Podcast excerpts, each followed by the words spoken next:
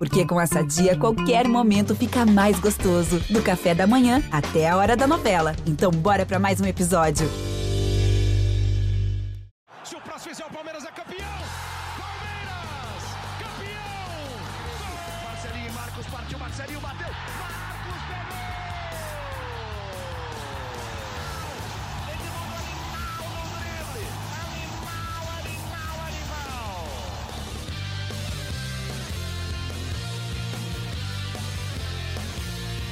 Palestrinas e palestrinos, começando mais um GE Palmeiras, o seu podcast aqui do GE. Globo sobre tudo do Verdão. E hoje estamos naquele formato livecast, a gente vai bater um papo aqui sobre o Palmeiras e também estamos ao vivo no GE. Globo, no YouTube do GE e várias plataformas para a gente falar um pouco do Palmeiras do Campeonato Paulista. Vamos falar muito sobre o Hendrick, que ontem saiu muito chateado do jogo contra o Bragantino. Abel Ferreira, que chegou a 100 vitórias no comando do Palmeiras e muito de mercado da bola, boatos aí, boatos que os nossos setoristas vão desvendar sobre Michael, a situação do Andrei. Enfim, você já sabe, vai deixando, deixa seu comentário aqui que a gente lê, deixa seu like, se inscreve no canal do GE e vamos juntos bater esse papo. Eu já vou apresentar agora, sou o Lucas Garbelotto, vou apresentar os meus colegas aqui para a resenha. Primeiro com você, Emílio Bota, nosso setorista do Palmeiras no GE. Emílio, e aí, como é que tá? Tudo bem? Fala Lucas, Boca, Totti, aos amigos aí que estão participando dessa live, direto ou indiretamente. Vários assuntos hoje, né? Vitória do Palmeiras, uma campanha muito boa no Campeonato Paulista, contra um adversário do mesmo grupo que vem na uma batida semelhante aí, um confronto que promete nas quartas de final. Hendrick, reforços e, e, tudo que surgir de dúvida no torcedor aí que pode, através das redes sociais, fazer uma pergunta que a gente vai responder na hora aqui. Show de bola, Emílio. O nosso outro setorista do GE, Henrique Totti. E aí, Totti, beleza? O outro setorista, né? E aí, amigos, tudo bem? Tudo, tudo certo por aqui? Prazer estar com vocês em mais um podcast, né? Como que você falou? Livecast agora, né? Livecast. É. Prazer tá estar com vocês. Tá o pessoal tá chegando aí no, no YouTube também, né? O Edmilson Bezerra, Nicolas Gabriel, Felipe Tales, Marcos Eduardo, vamos chegando aí que vai ser uhum. massa essa live barra podcast. É isso, vão mandando aí os seus comentários. E para fechar o nosso elenco dessa conversa, a nossa voz da torcida, o nosso palmeirense aqui do podcast, Leandro Boca. E aí, Leandro Boca, mais uma vitória do Palmeiras, hein? Quando surge família palestrina, cuidado com o pleonasmo. Vitória do Palmeiras hoje em dia, graças a Deus, graças a Deus é mais uma. Né? Palmeirense passou por poucas e boas na década de 80, nos anos 2000, mas graças a Deus estamos em 2023 e é um prazer participar da live do maior time da história desse país e desse mundo. Então, um abraço aí para o Emilhão, um abraço para o Totti, Garba, toda a família palestrina que está chegando aí. Um abraço especial para um amigo meu, Rony Rústico. Cara, porque que você está jogando de bola é brincadeira. É brincadeira o que esse cara é decisivo. E digo mais, senhoras e senhores, impipocável. O cara é foda. Rony é de fato diferente, a gente vai falar muito dele também. Vamos começar nossa conversa, Totti, Boca e Emílio, falar um pouco do jogo de ontem.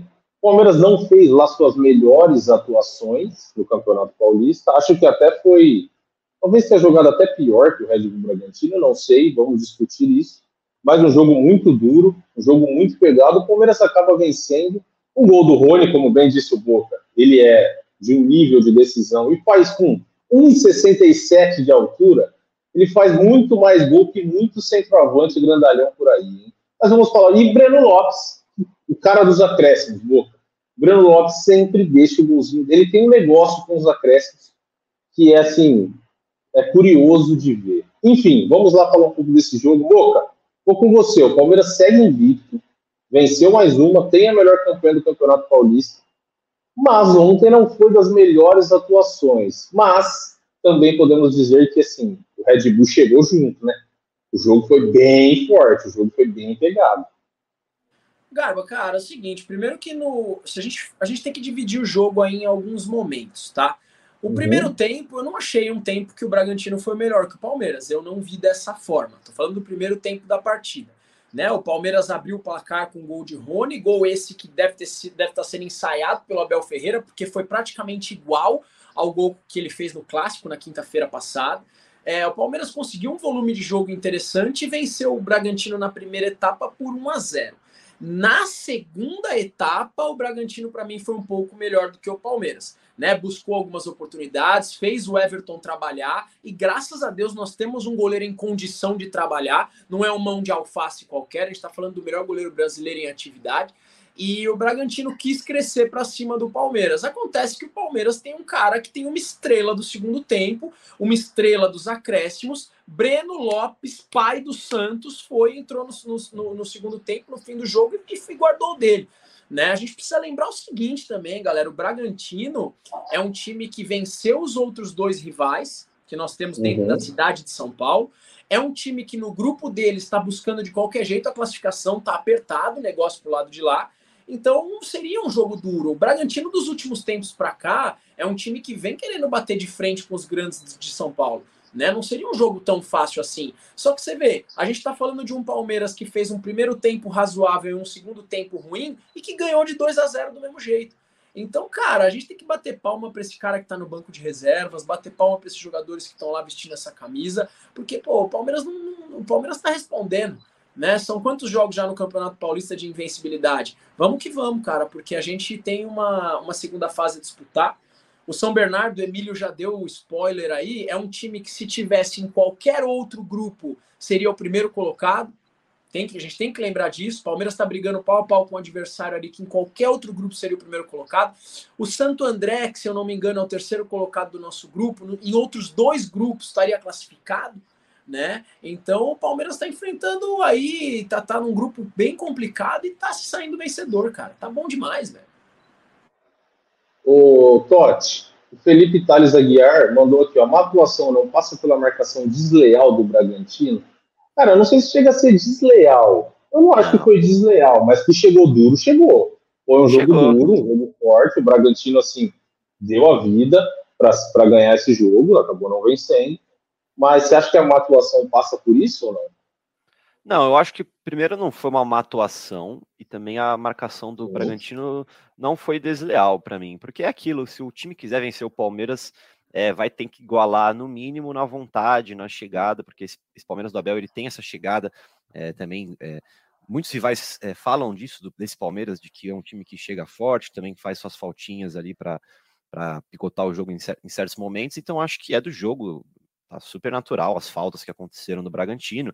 Aí, se entrar em mérito de arbitragem ou não, é, isso é mais fácil deixar para os comentaristas de arbitragem, mas, mas eu acho que foram faltas é, compreensíveis, assim, num jogo de futebol, num time que estava atrás do placar, que está tentando é, se manter ali na, né, na ponta da tabela no seu grupo, é o que falou do Bragantino, ele tem 14 pontos, é, é a mesma pontuação do Santo André, é o terceiro colocado do Palmeiras, é, então é um jogo pegado, né, Bruno?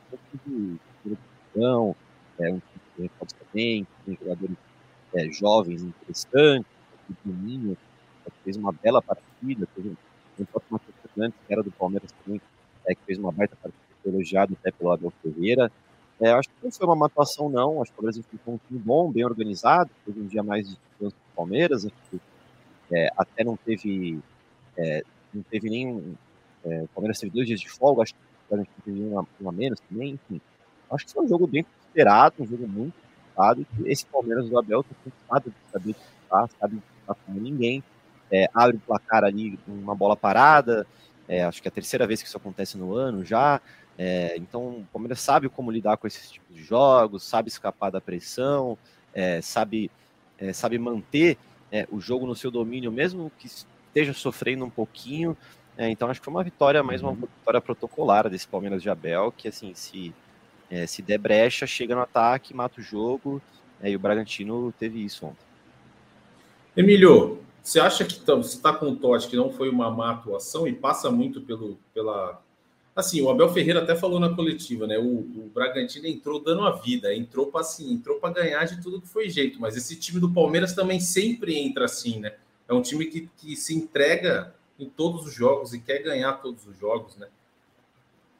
Sem dúvida. Acho que tem mais uma, uma questão física aí também. Na né? Palmeiras folgou dois dias, muitos jogadores viajaram, aproveitaram a sua folga, cada um da maneira como achou melhor, e o Palmeiras fez dois treinos aí, praticamente um treino e meio, né? Que um foi mais uma atividade mais leve, e isso acaba dando uma pesada, né? Quando você vem numa, numa sequência importante em física, quando você tem uma quebra aí, Acho que isso ficou evidente no segundo tempo, quando o Palmeiras teve uma queda de rendimento.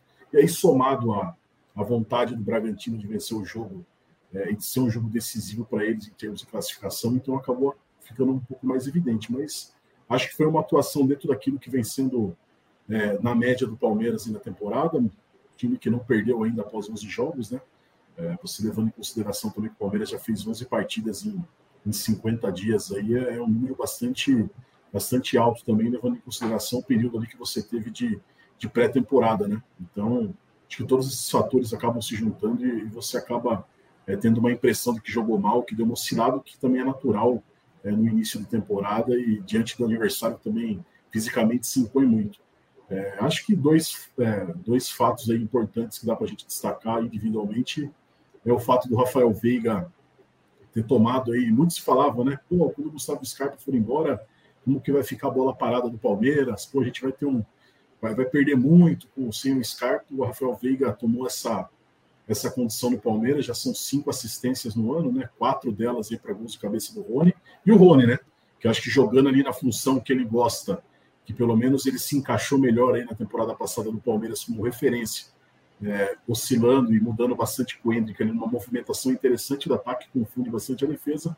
O Rony também já começa a se destacar, então acho que são elementos importantes no início de temporada que dá um gostinho daquilo que vai ser o Palmeiras na sequência do ano em competições com adversários obviamente mais fortes, como Copa do Brasil, Libertadores e, e Campeonato Brasileiro. Mas o Campeonato Paulista é um teste interessante, são clubes do interior fortes, alguns outros clubes que, que montam uhum. e, e, fazem times para jogar três meses, você acaba trazendo jogadores que fatalmente vão estar em Série B, às vezes até em Série A do brasileiro.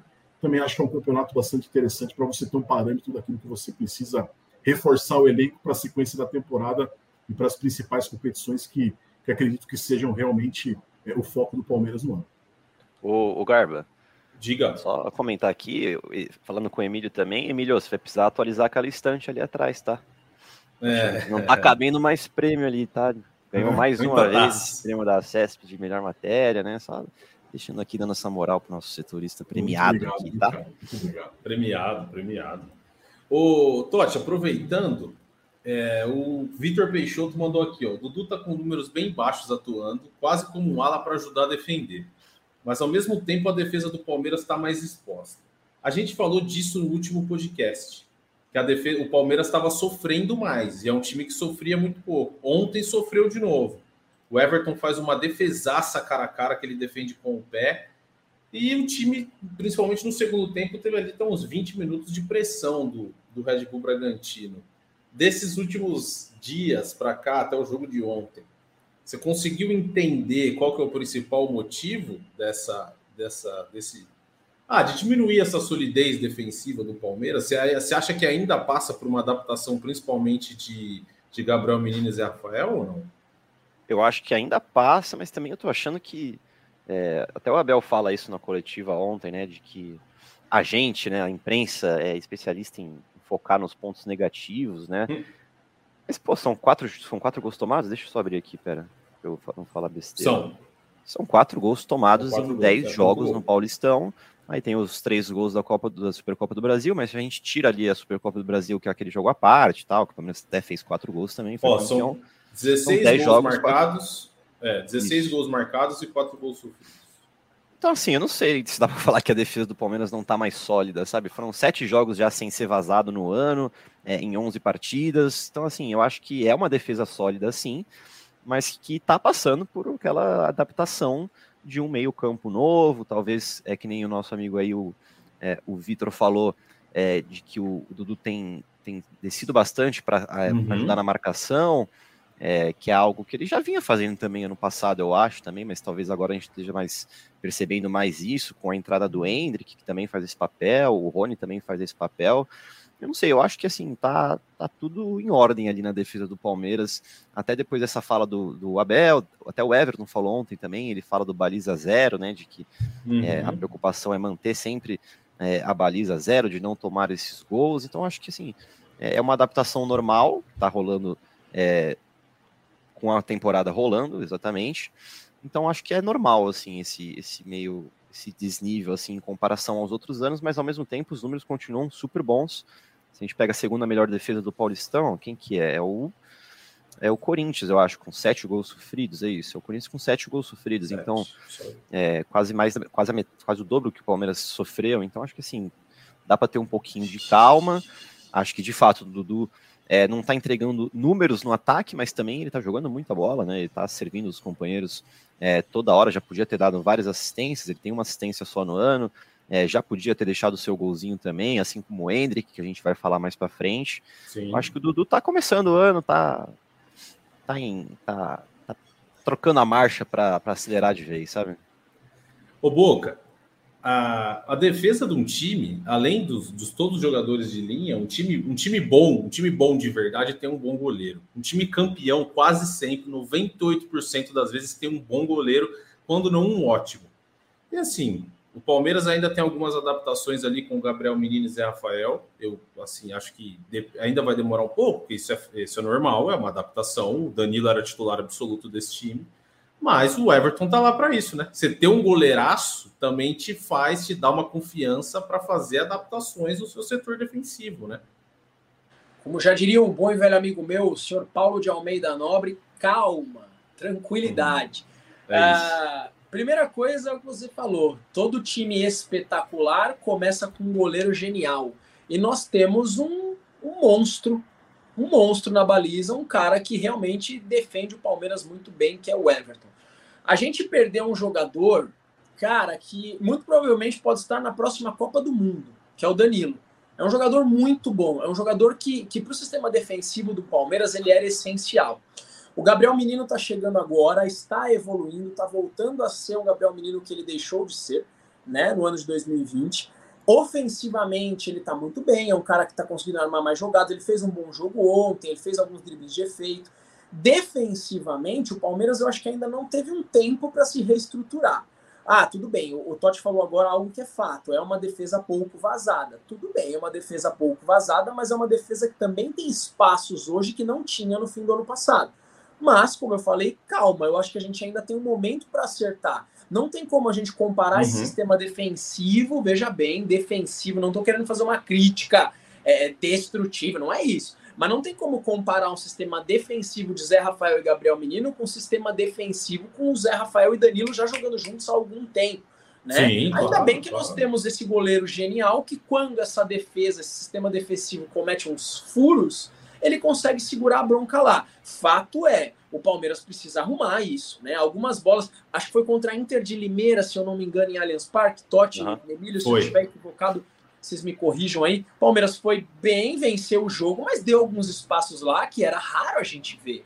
Então, é, é não Alguns, é questão de vários espaços. Então, não vamos tapar o sol com a peneira e falar, tá tudo muito bem. Não é assim existem algumas falhas, mas algumas falhas que eu acho que a, a, com a naturalidade dos treinamentos e com a chegada de algumas peças que, cara, não é possível, uma hora vai chegar, a gente vai conseguir ajustar isso, né? Eu acho que a gente tem que respirar fundo aí e dar graças a Deus pro goleiro que a gente tem, porque tem time por aí que coloca, o goleiro põe a mão na bola e tira, assim. Então, vamos dar graças a Deus. Eu gostei o... da partida do menino, hein, Darpa? Não sei. Boa partida, ia falar disso. Ia falar Defensivamente disso. também acho... achei bem.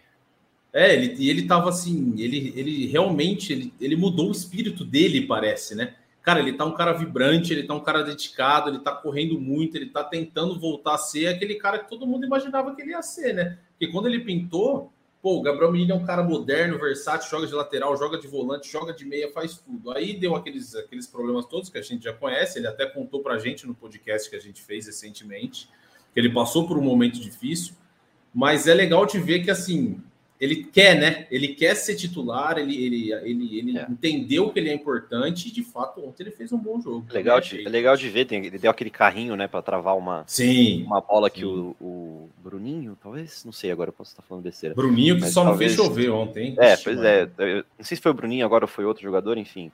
É, ele passa do Gomes, é, dá um drible no Gomes muito bem dado, inclusive. E aí o Gabriel Menino chega correndo, rasgando ali na linha de fundo, num carrinho, longe do cara, né? Para evitar fazer um para evitar fazer um pênalti, travando certinho, ele levanta, já já vibra muito olhando para a torcida. Acho que mostra bem também é, não só a gana do menino em querer se firmar no time titular, como a, a, essa gana do Palmeiras em si, né? Que o Abel tanto toca em todos, todas as coletivas que ele fala, de que vencer é fácil, é, se manter é difícil e continuar querendo ganhar é mais difícil ainda. É, e esse time parece que quer, quer continuar ganhando sim e sim. tá continuando ganhando, né? Para a gente mudar de assunto, antes da gente chegar lá no Hendrick, no mercado e tal, o Murilo Borborema mandou aqui, ó. Eu não entendo esse drama pós-Scarpa. Veiga até a lesão era uma unanimidade na posição e começou muito bem o ano. Superem. Acho que assim, o, que... o drama ele tá falando de, de cobrança de escanteio, eu não sei, porque eu não, acho que não tem eu... drama pós-Scarpa. Então, eu não tô vendo esse drama pós-Scarpa. É. Eu queria saber de vocês. O a gente até não... O drama para mim seria na bola parada, com certeza. Eu acho que assim, num primeiro momento, é, num primeiro momento a gente falava, pô, quem vai ser o cara da bola parada, quem vai substituir Scarpa? Mas assim, eu até estava comentando, vi, vi alguém publicar isso ontem no Twitter, não sei. O Rafael Veiga, eu acho que ele nem era tão bom assim na bola parada. Ele não era um cara que batia muitos escanteios, mesmo quando o Scarpa estava fora. Mas todos esses gols de escanteio que estão saindo agora é o Veiga que está batendo. Ó, eu anotei aqui os escanteios. São, é o Veiga que está batendo. São quatro assistências para escanteio então, do, do, Foram duas contra o Corinthians, uma no jogo, uma no jogo de ontem contra o Red Bull. É, de escanteio foi contra o Bragantino, contra o Corinthians, contra o Água Santa e contra o Santos. Desses quatro escanteios foi assistência Veiga e gol Rony. Inclusive o Rony de, dos seis gols de escanteio que o Palmeiras fez esse ano, sim, é, quatro são dele, outro é do Murilo e um outro é um gol contra. Eu acho que o drama seria mais na bola parada, mas mesmo assim o Veiga tá. Não só o Veiga também, como o Gabriel Menino. É, eles estão cobrando bem o escanteio ali, eu acho. Sim, assim, eu o Everton acho. fala disso ontem, né? Eu posso até recuperar a aspa dele aqui. É, ele, fala, ele fala exatamente sobre o Scarpa, que era um ótimo cobrador de falta, que é natural sentir a falta de um cara assim mas que os gols continuam saindo, e isso mostra o trabalho, porque não à toa, o Palmeiras uhum. quase fez um golaço na jogada ensaiada antes do gol do Rony, né? É, Tereza, Tereza da Hendrick, o Hendrick volta o Dudu na área, o Dudu ele, ele perde o tempo do domínio ali, fica batendo, enfim, esse é um golaço de um, um escanteio ensaiado, originou outro escanteio, e aí aquele golzinho básico do Palmeiras ali na primeira trave, que, que o Rony sabe muito fazer, fez muito ano passado, já fez três assim esse ano, eu acho. Pelo menos dois foram assim. Vi na primeira oh, desviar. Uhum. O, o Murilo completou aqui: o drama não é de vocês, mas a torcida lamenta todo jogo a suposta falta que o Scarpa faz. Eu entendi, é isso que eu ia comentar. Então, mas comentar, tem isso? Da todo jogo a torcida total, fala, pô, que total, saudade do Scarpa? Eu entendi o que o Murilo escreveu logo, logo, logo de cara aí. A questão é que a torcida do Palmeiras, até hoje, Cara, uma boa parte da torcida do Palmeiras mesmo, cara. Acho que a gente pode falar aí numa zona de 80%, talvez.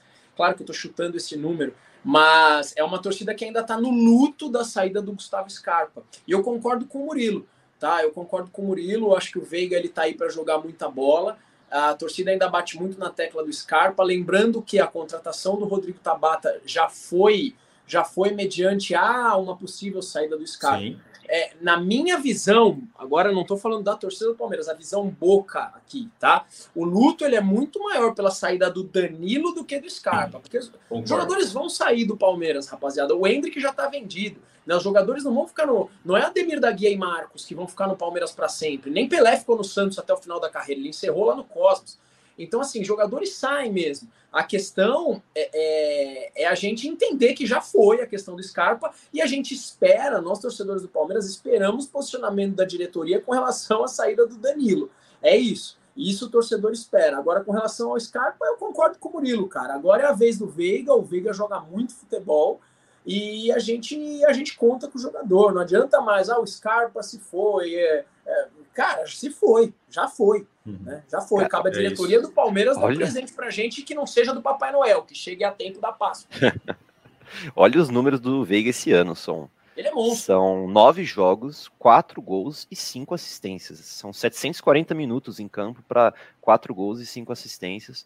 É, são números bizarros, assim, se eu, se eu tivesse trampinho agora de levantar talvez os, os números dos outros meio-campistas do Brasil, talvez Rascaeta, alguém do Galo, alguém do, sei lá, do Cruzeiro, enfim, eu acho que ninguém vai ter esses números, é, principalmente num campeonato tão difícil quanto, quanto o Campeonato Paulista, Sim. com uma Supercopa no meio, enfim, eu acho que o Veiga é, tá demais mesmo, começou uma temporada com brilhantismo, como disse é, o próprio aqui, cadê? O Felipe Tales Aguiar, que inclusive disse que o meu microfone tá falhando, ainda tá falhando, amigo? Agora tá funcionando bem, agora tá Deu uma tá, falhada, obrigado, mas já tá Felipe. Felipe, obrigado, hein? Mas agora funcionou. Ô, amigos, eu acho que vamos, vamos falar agora do que um, do negócio que tem tirado o sono de alguns palmeirenses e principalmente do Hendrick. O Hendrick é um moleque de 16 anos. No, com 16 anos eu estava no primeiro colegial.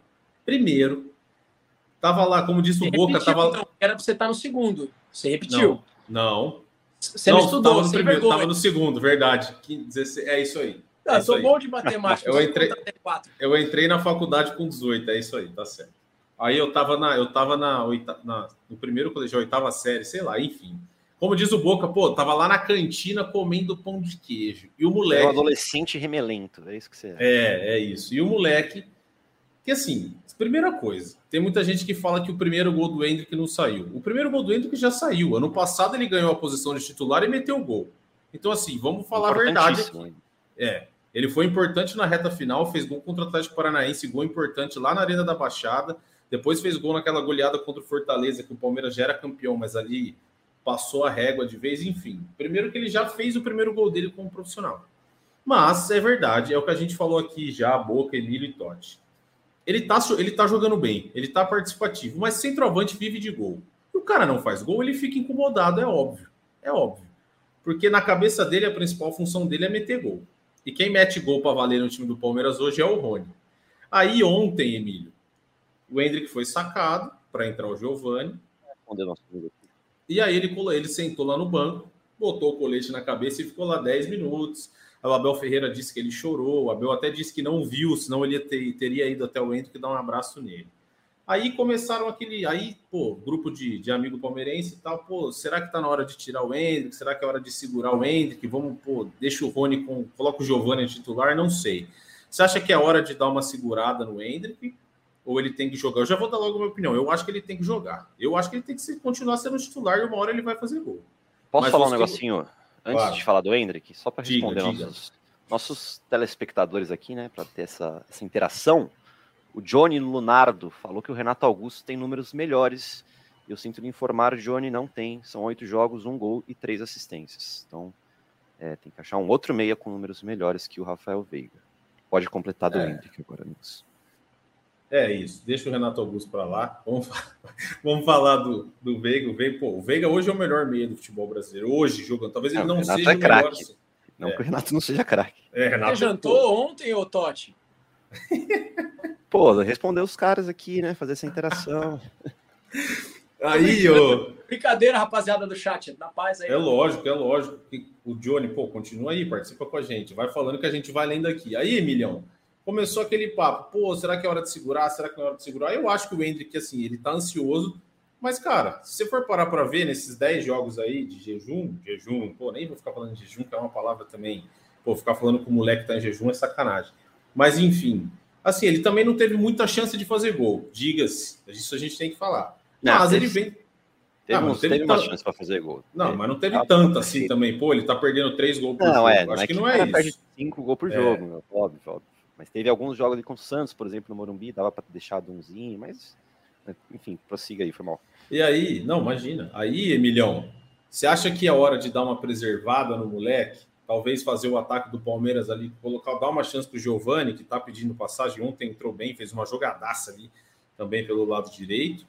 Ou você manteria o Hendrick? Assim, o Abel Ferreira já mostrou que tem um comando muito forte sobre o elenco, sobre os jogadores. Psicologicamente é um time muito forte que, que você faria? Você acha que é hora de dar uma segurada? Ou você mexeria nesse ataque aí, colocaria o Rony lá de centroavante? Aí você escolhe um ponta, pode ser o Giovani, mas você seguraria o Hendrick ou não? Eu não seguraria, eu acho que o Abel também não vai fazer isso. Eu acho que pela, por todo o planejamento, por tudo aquilo que envolveu a subida do Hendrick para o time profissional, o Abel Ferreira acho que tinha na sua consciência, no seu planejamento, que isso poderia acontecer. É, não vai ser da noite para o dia que um jogador de 16 anos que jogava muito bem duas categorias acima, vai fazer isso também no time profissional. É, é meio utópico você pensar que um, um, cara super dotado vai chegar e vai arrebentar em tudo aquilo que ele fizer. É, ele tem um, um amadurecimento, um processo de, de crescimento que é doloroso, porque quando você não está na sua cadeia normal daquilo que é a etapa da sua vida, você está uma cadeia acima, você sofre mais para você se adaptar, para você se acostumar a tudo aquilo que envolve. E eu acho que esse processo também de você é, ter noção do quanto vai ser dificultoso e, e quanto você vai ter que se esforçar para conseguir desenvolver o seu futebol, acho que também é muito importante para o crescimento, para a construção da carreira do Hendrick. Acho que esse, se ele tivesse marcando gol atrás de gol, talvez poderia gerar algo na cabeça dele de um certo conforto, de que, poxa, acho que eu sou realmente fora da caixa, muito bom mesmo, e isso fosse é, causar algum dano mais adiante na carreira dele. Mas acho que esse processo dele saber que tudo demanda tempo, tudo demanda na vida, você precisa ter um pouco de paciência para você se adaptar. Não é um papo de coach aqui, certo? Nem de psicólogo. Mas eu acho que é muito o que é a vida, né? Quem quem está no mercado de trabalho, quem está aí no dia a dia, sabe o quanto é o quanto é doloroso ser você próprio, né? Então só o Hendrick sabe as dores de ser o Hendrick. Então acho que é um processo de amadurecimento, de crescimento. E acho que é importante a gente ressaltar que ele está com as melhores pessoas possíveis ao lado dele. Né? O Abel Ferreira é um é isso. que mostrou que tem um preparo muito grande psicológico em cima da cabeça do, dos jogadores. Não é um cara que cede a pressão a qualquer comentário externo que vai mudar aquilo que ele pensa. Então eu acho que ele está muito bem cercado, assim como o clube. O Palmeiras também entende que o crescimento profissional dele vai passar por, por momentos de oscilação. É, não sei, talvez se o Hendrick. É, o Palmeiras não liberou ele para o Sul-Americano Sub-20. Não sei se também seria legal você, às vezes, liberar para o Mundial, para dar uma, uma rodagem para ele, para um campeonato onde ele vai estar tá jogando, é, talvez, um nível é, de jogadores que, que ele consegue se adaptar melhor. Não sei. Mas acho que é tudo depende do planejamento, sentir o que o cara está no dia a dia ali, o bate-papo, o quanto o Hendrick está sofrendo com isso, se ele se cobra muito. A autocobrança é algo que faz muito mal para as pessoas, né? É, muitas pessoas lidam de uma maneira negativa com isso. Para alguns é um combustível, para outros se torna um peso, que isso reflete nas suas ações do dia a dia. Então, acho que o assunto do Hendrick é muito mais complexo do que você analisar se ele marcou ou não gol. Ele está jogando bem, é, vem desempenhando uma função diferente, que o Abel Ferreira está fazendo testes com ele, e ele tem uma, Sim, é ele está se adaptando dentro de um mundo que ele precisa se readaptar. Então, acho que a gente precisa analisar um contexto muito mais amplo e não apenas se ele marcou ou não gol, quando ele vai marcar gol ou não. Acho que o Hendrick é muito maior do que isso e o assunto, pela idade dele, requer um pouquinho mais de atenção. Mas é a minha opinião. Nosso Mário Sérgio Cortella foi bem, hein? coach, coach, coach Emílio. Boca, vai lá. Ah, cara, depois do Emílio falar fica complicado, né, cara? Vocês colocam, meu, o cara, uma narrativa que ele construiu, aí você passa a bola para mim. Mas não tem como discordar do Emílio, cara. A primeira coisa, é, a gente não pode pegar um jogador dessa qualidade, de 16 anos apenas, e eu não estou tirando a responsabilidade dele por ele ter 16 anos, beleza? Porque ele é um jogador profissional com um contrato profissional, ele está ali servindo o Palmeiras, ponto. É isso, beleza? É isso. Só que assim, cara, é, é, está se rodando uma, entre aspas, pressão que eu acho extremamente desnecessária, tá? Ah, estamos falando do Hendrick por ele não fazer gol, pô, jura que é, jura que é isso? Como se ele fosse um bagre e não estivesse jogando nada. Então o Emílio foi muito bem aqui. Né? O Hendrick tem a participação dele no Palmeiras, às vezes em alguns jogos melhor, em alguns jogos pior, como o Dudu, como o Everton, como o Gomes.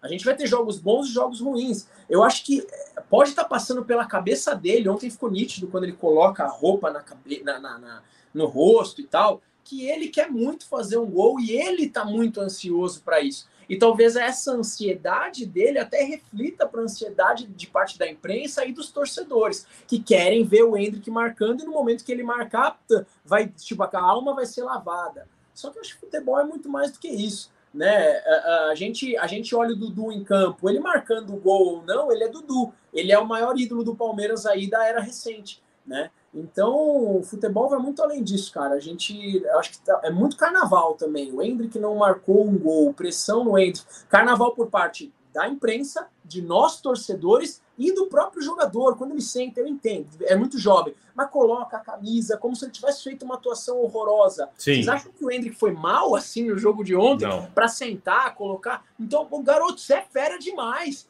Tá beleza, cara. Foi substituído, não fez um gol. No próximo jogo você tá aí, vai jogar bem e vai ajudar algo que é mais importante ainda, que é o Palmeiras. Ele às vezes não vai fazer um gol, mas vai construir uma jogada. Né? Ele ontem, pô, ele deu bons passes, ele infiltrou bem pelo lado de campo, ele, ele, ele jogou bem também quando foi centralizado. Não foi um jogo ruim do Hendrick, cara. É, eu tô com você. Ô, ô, ô Boca, Totti Emílio, só para o Murilo, se eu entendi, ele quis dizer que, que o único que não se afeta com pressão e com crítica é o Rony. Por quê? ele mete muitos gols e nunca esqueceu das cornetadas do Boca. Olha, Esse comentário é perfeito. Leandro Boca cornetava o Rony. Hoje ele não fala um A do Rony, pelo contrário, ele ama o Rony. Ele fala aqui todo podcast que ele ama. Mas olha lá, o, o Rony se imprensa aí. Boa, é, Murilão. Rony... Boa, Murilão. Tá certo e pode me cornetar. Valeu pela zoeira. É uma zoeira com, com uma verdade, né? Eu, eu não tiro meu time de campo, não tiro minha responsabilidade. É, cornetei muito, muito na chegada, porque eu sou um torcedor igual você, Murilão. Eu sou cabeça, Sim, cabeça claro. quente e coração quente também, cara. Essa é a real. E torcedor é assim, né? O sangue italiano do palmeirense. Cornetei muito quando começou a, fazer, a dar muita bicicleta, porque eu não via muito sentido naquilo. Eu acho que aquilo não estava sendo em prol do time, mas sim em prol do ego. Mas eu acho que o grande lance do ser humano, Murilão, e, e, pode brincar comigo à vontade, mas o grande lance do ser humano é ele vir aqui, dar a cara a tapa, assumir o que ele fez e voltar e falar: pô, é indiscutível hoje que o Rony é um dos caras do time do Palmeiras. É um cara que corre, é um cara que, que grita, é um cara que faz gol, é um cara que ajuda, e ele é praticamente uma unanimidade. Eu não digo uma, uma unanimidade técnica, mas uma unanimidade de vestir a camisa do Palmeiras, de ser titular do Palmeiras, de fazer o jogo acontecer. E eu já pedi desculpa para o Rony pessoalmente, tá? Então, no jogo contra o Fortaleza, estávamos é. em campo lá pelo GE, eu dei um abraço dele e falei, cara, foi mal, você tá jogando muita bola. Mas vamos combinar também. Pô. É, e qual, qual o torcedor do Palmeiras que não deu uma cornetadinha no Rony no começo? Qual o torcedor do Palmeiras que não dava uma cornetadinha no Veiga lá atrás, entendeu? Porque o Scarpa, teve uma época que o Palmeiras quase mandou todo mundo numa troca com o Jean-Pierre, ia ter mandado Scarpa, o Veiga, ia ter ido um monte de cara que pouco tempo depois foi super bem.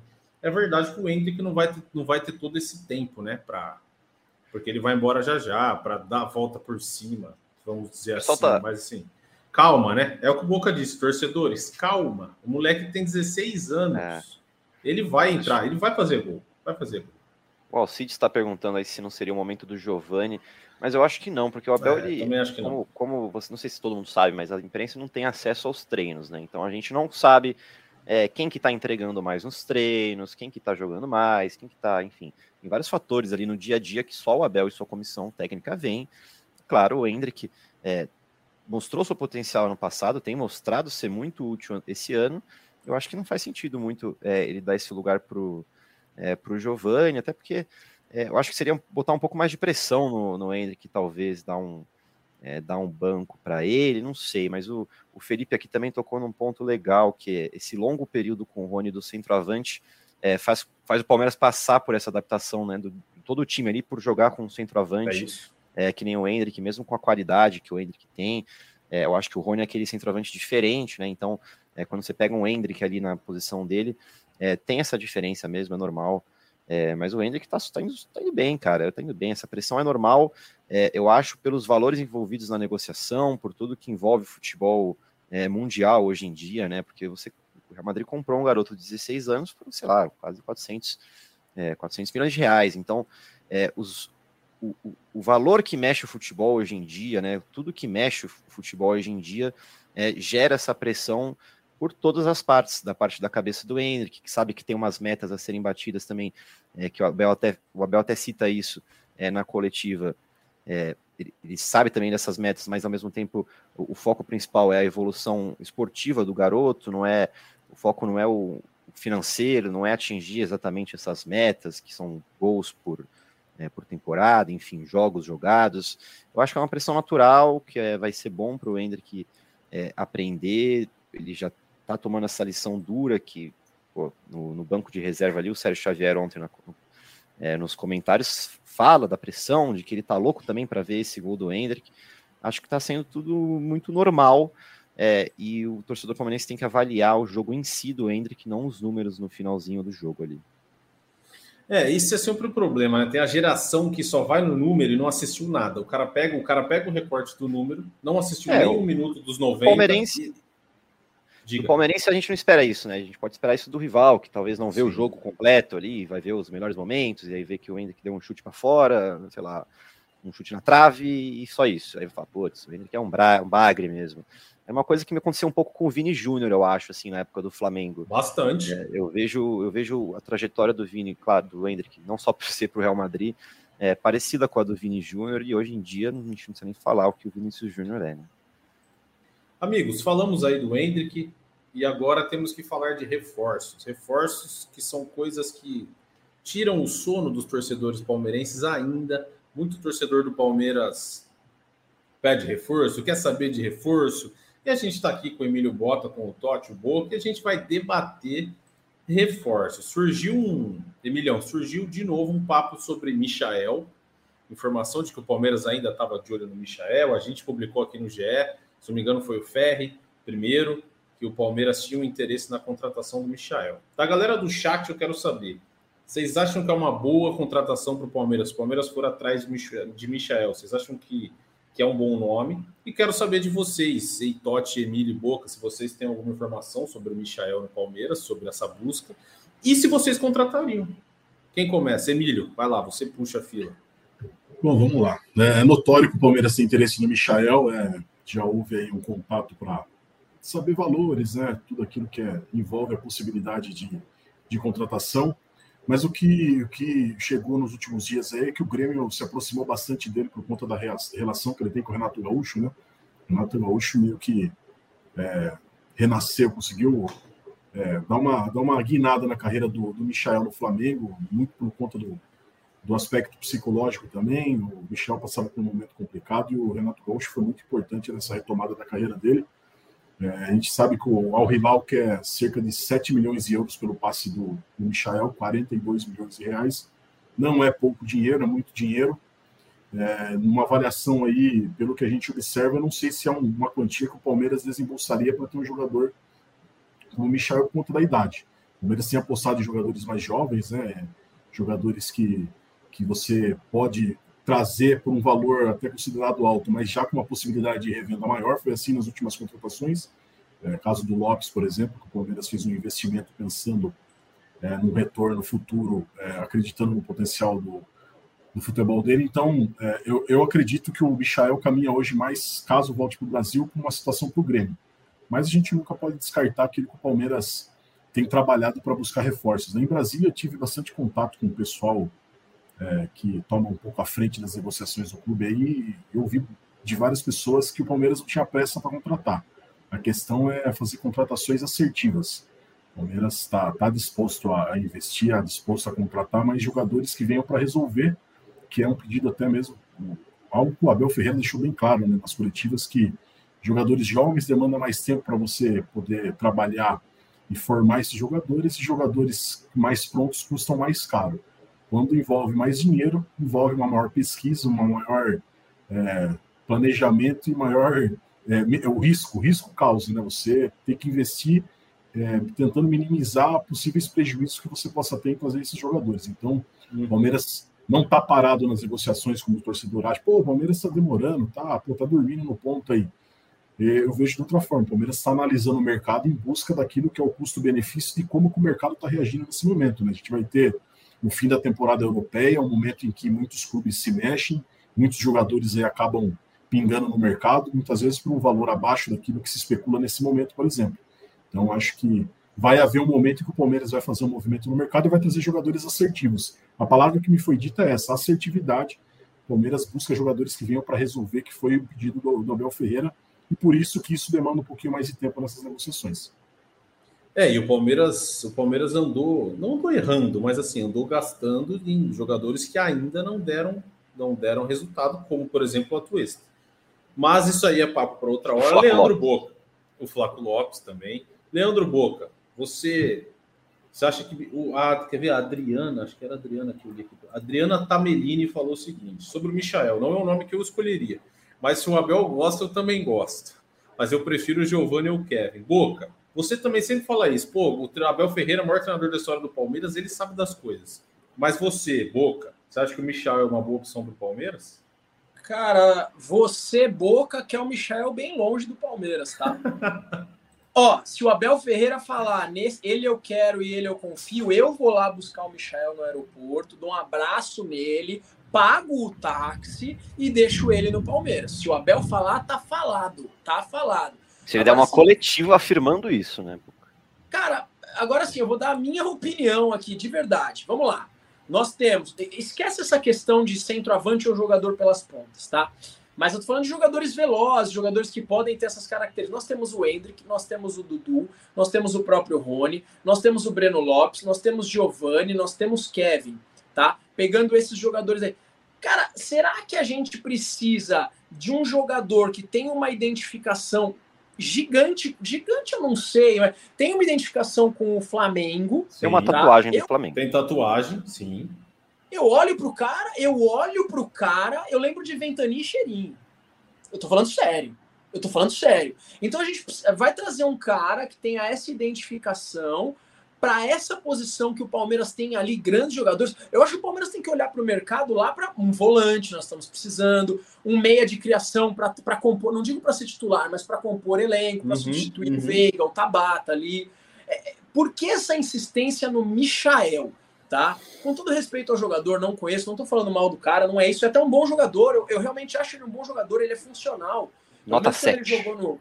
É, ele jogou no Flamengo, jogou bem, eu, eu sei disso. Eu, assisti ao Hilal e Chelsea no campo, eu fui no campo assistir. É um jogador que entrou no segundo tempo, se eu não me engano, e até teve bons lances contra o próprio Chelsea. Não é um jogador ruim, não é isso. Mas assim, pô, será que é isso que o Palmeiras precisa?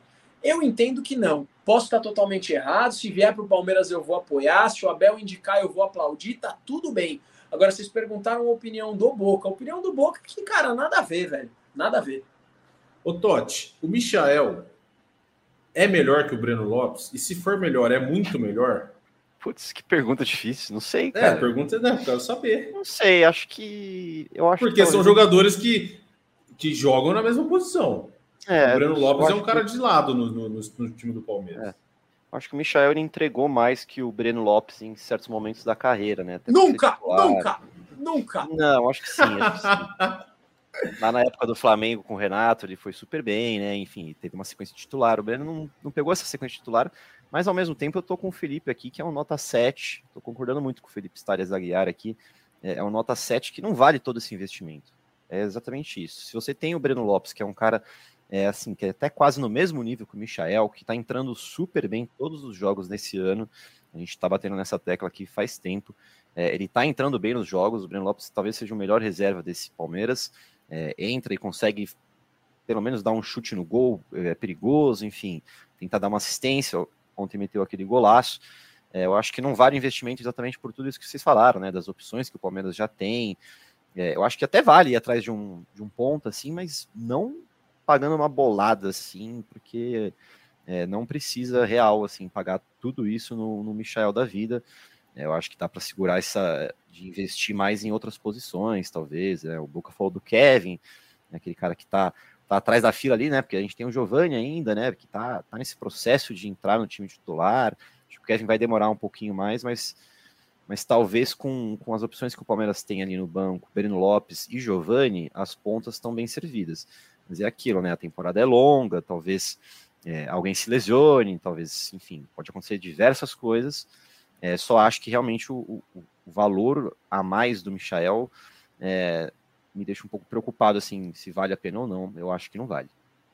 Fala aí, pessoal que está ouvindo o podcast, aqui é o Thiago Ferri e depois da, da gravação do, desse episódio a gente teve uma atualização importante sobre a situação do André. O Palmeiras saiu fora do negócio, desistiu da contratação do Andrei.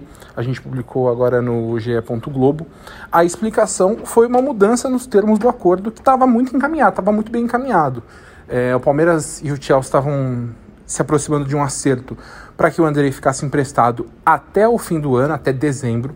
O Palmeiras teria a decisão de escolher se liberaria o Andrei para a disputa do Mundial Sub-20 com a seleção brasileira entre maio e junho pagaria apenas uma fatia menor, uma fatia minoritária do salário do Andrei, e se o Chelsea quisesse o retorno do Andrei em agosto, teria que pagar uma, um valor ao Palmeiras. Estava se encaminhando um acordo nesse sentido, até que, de acordo com fontes, as pessoas que a gente conversou envolvidas no negócio, o Chelsea mudou a, a forma de negócio. O Chelsea queria, então, um empréstimo que fosse apenas até julho, pensando em ele já conseguir o número, a pontuação necessária para conseguir o visto de trabalho na Inglaterra, o Palmeiras teria que pagar ainda um valor para que ao Chelsea para que fizesse para que o empréstimo acontecesse e o Andrei teria que disputar o Mundial Sub-20 obrigatoriamente. Então, uh, obviamente, se fosse convocado, o que deveria acontecer, já que ele foi um dos destaques, um dos grandes destaques no Sul-Americano. Então, um empréstimo que seria de quatro meses, viria ali, na verdade, de três meses, porque ele estaria jogando a competição com a seleção. Então, por um empréstimo de três meses, o Palmeiras tendo que pagar ao Chelsea, não faria sentido continuar nessa disputa, nessa negociação, diante dessa mudança nos termos apresentados pelo Chelsea. E o Palmeiras, então, saiu do negócio, o Vasco continua interessado, e agora o Palmeiras volta à sua busca por um jogador para a vaga do Danilo que é a grande carência, a grande busca do Palmeiras nesse momento no mercado. Muito bom. Amigos, acho que é isso, hein? Falamos bastante do de Hendrick, falamos aí de contratações, do jogo de ontem. Chegamos ao fim de mais um podcast, hoje no formato livecast, que a gente tanto gosta, é gostoso, porque a interação aqui com o pessoal é sempre muito legal. E a gente vai fazer cada vez mais vezes assim, para a gente a gente trocar, porque quando a gente faz o podcast só nós, a gente não tem esse. A gente até vê os comentários depois na internet, mas a gente não tem esse papo aqui. Então, já fica o agradecimento ao pessoal do chat desse, desse, dessa resenha, dessa hora aqui que a gente passou junto. Se inscreva no canal do GE, deixa o seu like no nosso, no todos os vídeos, assista, participe com a gente. E agora eu vou agradecer o nosso elenco aqui, Emílio Bota. Muito obrigado, hein? A gente se vê. Palmeiras joga no final de semana. A gente se vê já já. Comecinho da semana a gente se encontra. É isso aí. Domingo estarei lá no Allianz Parque para acompanhar o jogo contra a Ferroviária e na segunda a gente está aqui debatendo mais e quem sabe trazendo novidades aí sobre, sobre reforços e tudo aquilo que envolve a vida do Palmeiras. Grande abraço e até a próxima. Valeu, Emilhão. Henrique Totti, a gente se vê então na segunda-feira para falar de Palmeiras e Ferroviária. Tomara, esperamos para ele, para o bem dele, que entre, que faça um golzinho contra a Ferroviária, para ele ficar de cabecinha fria, para ele ficar sossegado. Ele merece. É isso. Eu acho que eu estarei lá, cara. Se não me engano, estarei lá. Abraço Garba, Milhão, Boca. Abraço aqui pro pessoal do chat também. Vou ler alguns nomezinhos aqui, ó. Marcos Leia. Lavés. Ó, esse aí te conhece, hein, ô, Emílio? Abração, Emílio, parceiro da época de GE TV Tem. É. Aí sim, hein? Thiago Bastos, Diego Show, tá Jefferson, Gabriela Cesário, um beijão para todo mundo. Marcos Laveso, grande, o prefeito, prefeito de São José do Rio Preto, Ai. grande, grande palmeirense. Prazer sempre, amigos. Até a próxima. Leandro Boca, nosso palmeirense, a nossa voz da torcida. Boca, foi um prazer passar essa hora contigo e a gente se encontra na semana que vem, certo?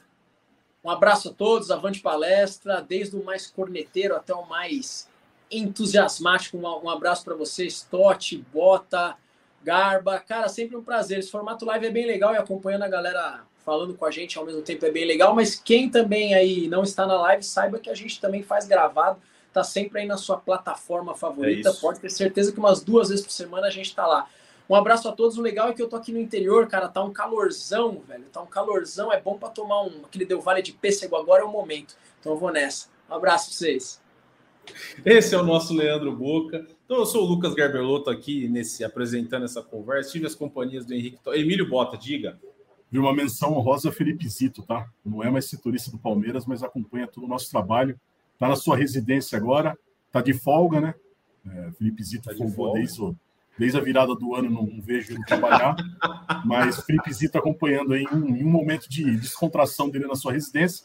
Lembrando, gente, arroba Felipe Zito agora com tempo de sobra para responder directs no Twitter e é Instagram. Verdade. Só procurar ele lá. Ele sabe Eu tudo sobre amo, Andrei, viu?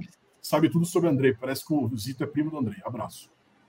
Sensacional. Ah, só que o Boca já falou, esse podcast, esse esse esse esse papo aqui depois vai virar podcast, a gente vai botar lá na plataforma do podcast. Se você perdeu alguma coisa, você vai lá, escuta o papo inteiro e dá essa moral pra gente. Agradecer também a Paulinha, que está aqui nos bastidores, cuidando de tudo, que se não fosse ela, isso aqui não existia, porque certamente a gente não conseguiria fazer existir. Mas é isso, a gente se encontra na segunda-feira. Vou fazer o um encerramento aqui, hein? Ao vivo. Chutou Deivinho, subiu Breno Lopes e partiu Zapata. Partiu Zapata, sai que é sua, Marcos! Bateu para fora!